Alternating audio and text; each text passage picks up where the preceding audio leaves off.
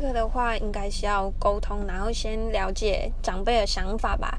因为一开始我先问我阿妈，我就说：“阿妈，你知道同性恋吗？”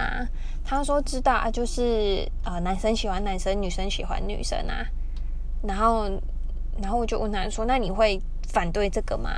他一开，还跟我说，他一开始其实觉得这样不好，因为会被人家说闲话。那我跟他说：“可是你有想过，如果有一天我喜欢的是女生，然后我被大家笑，那你怎么？你会你会怎么想？”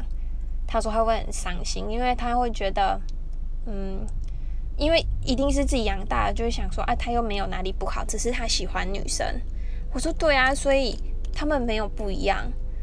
大家都是平等的，我们可以喜欢人，他们也可以喜欢，我们没有什么不一样。所以他现在就是很坦然可以接受。然后我跟他说，就是诶，可以结婚了，他也很高兴这样。